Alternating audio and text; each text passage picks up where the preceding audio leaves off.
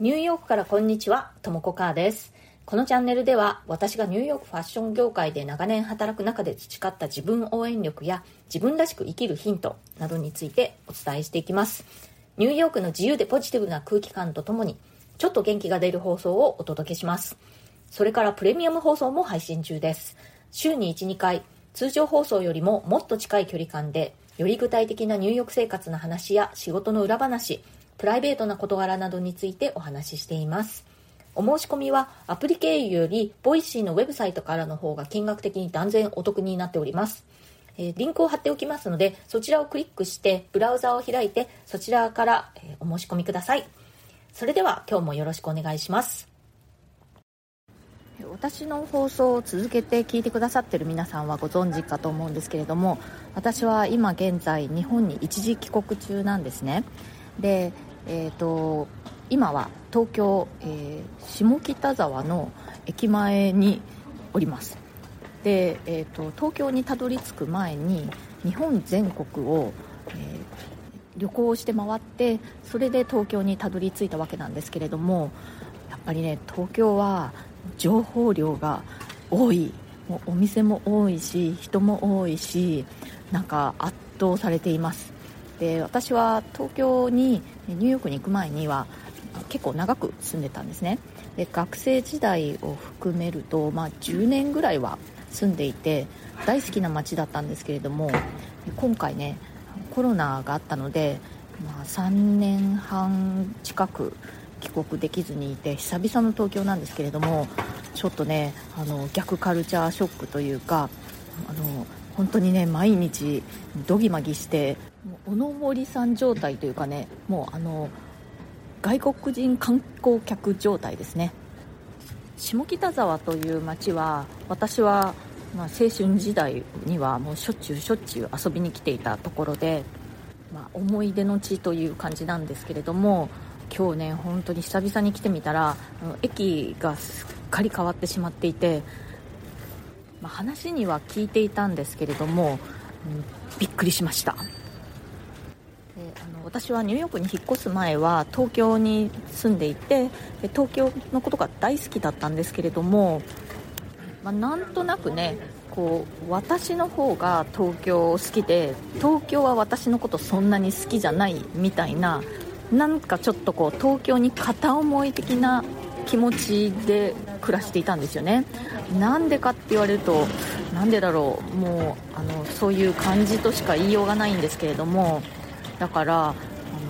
今はねその昔好きだった人に会っているような感覚で東京にいます。でももう私ニューヨークに25年も住んでるんですね。でそうするとやっぱりかつて好きだった東京っていうその思いもなんとなくこう薄れてきて今となってはやっぱり私は東京にいてもアウェイな感じがすごくします。でやっぱりニューヨークが私のホームになったんだなという気がね今回特に、うん、していますね。あでも東京は友達もたくさんいるし、まあ、楽しいしでもまた住みたいかと言われるとうーんどうだろうという感じですね。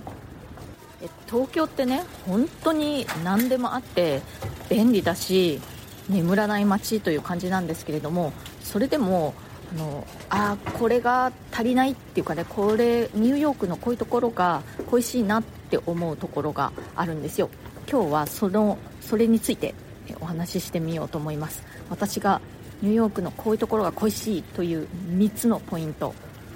まず1点目はニューヨークは食の選択肢が豊富ということです。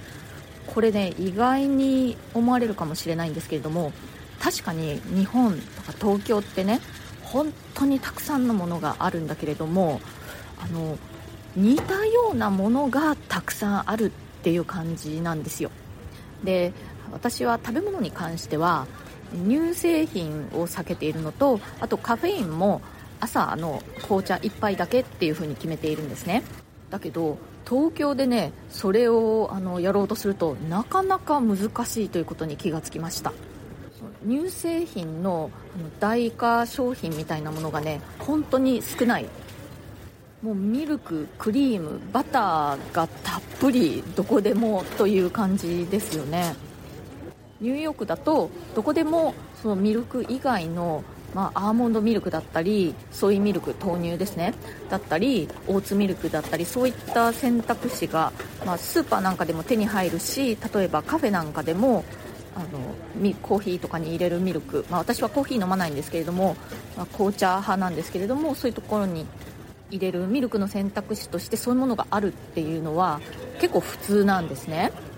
あとカフェインに関しても日本ではやっぱりお茶をすごくよく飲みますよね。だからどこに行っても緑茶だとかが出てきてしまうのでで私はま朝の紅茶は飲むんですけれどもそれ以降はねカフェインをなるべく取らないようにしているんですけれどもそれもなかなか難しいという感じがしています。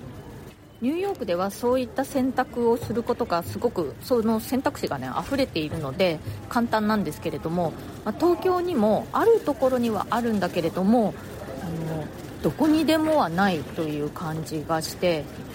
結構ね難しいなと感じています、え、それから私がニューヨークのここが恋しいというポイント、えー、2つ目は支払い方法のシンプルさです。日本もねキャッシュレスになってきていていろんなあの交通系カードで支払えたりだとかもう PayPay だとかあるんですけれどももうその種類が多すぎ。あのレジのとこなんかにもいっぱいいろんなこうアイコンが貼ってありますよね。でニューヨークだったらほぼもう本当にクレジットカード一択なので私も大体2枚のクレジットカードもっとクレジットカード持ってるんですけど大体普段使うのは2枚でもうそれで何でもかんでも払っちゃうんですね。本当にもう100円単位でもう10円でも何でもそのクレジットカードでピッて払っちゃうんですけれどもで地下鉄乗る時も私はクレジットカードもピッてやるとあの普通に入れるのでそれで、乗るし普段のそういうスーパーなんかのお買い物でももう何でもクレジットカードという感じです。で本当にニューヨークでは現金を全く持たずに生活しているんですけれども日本だとそのここでは交通カードは使えませんとかここでは PayPay は使えるけどこっちは使えませんとかすごい複雑に私は感じてしまうんですね。でなので結局もう分かんないからじゃあキャッシュで払いますっていう感じになることが結構あるのでの現金を結構普通にね持ち歩いています。本当にそれに比べるとニューヨークって本当になんかシンプルっていうかねなんか原始的な感じで私の場合はですけれどもシンプルで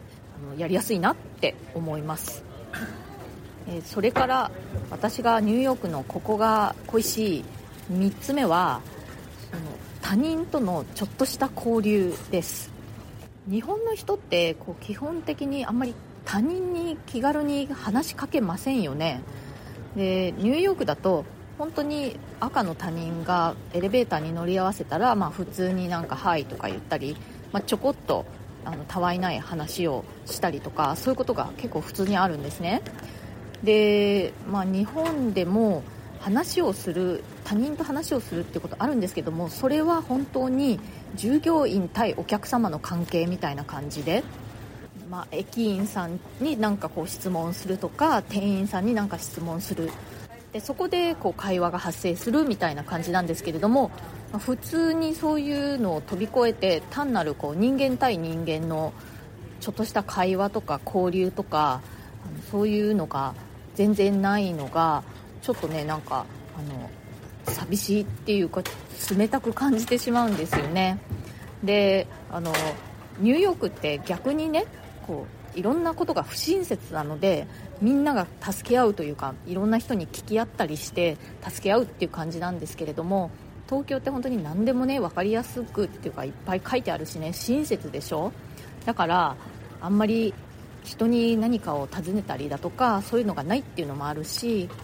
あとニューヨークだと本当に気軽にねああなたのその服素敵ねとかなんかそういうことを言うんですけれどもそういう文化じゃないですしね東京、まあ、日本は。それがねなんかちょっとこう寂しく感じてしまうんですよね。でさっきね初めて私あの、まあ、初めてでもないかな、まあ、でもほぼ初めて東京で全然見知らぬ他人に声かけられたんですけれどもその人はねこう道を道に迷ってたみたいでで、まあ、下北沢でねで下北沢の駅前本当に変わってしまったのでで私がちょっと駅のそばで座っていたら「あなたこの辺の人?」って聞かれて「いや私も今日ここ3年ぶりに来たのであんまり詳しくないです」って言ったんですけれどもその人はあの鈴なりっていう劇場に行こうとしていてで私あの劇場とかね好きなので「あ鈴なりこっちの方ですよ」とか言ってちょっと話が始まってでその方がねちょっと年配の女性だったんですけれどもいやなんかあなた街に馴染んでたからって言ってくださったのがなんかちょっと嬉しかったです。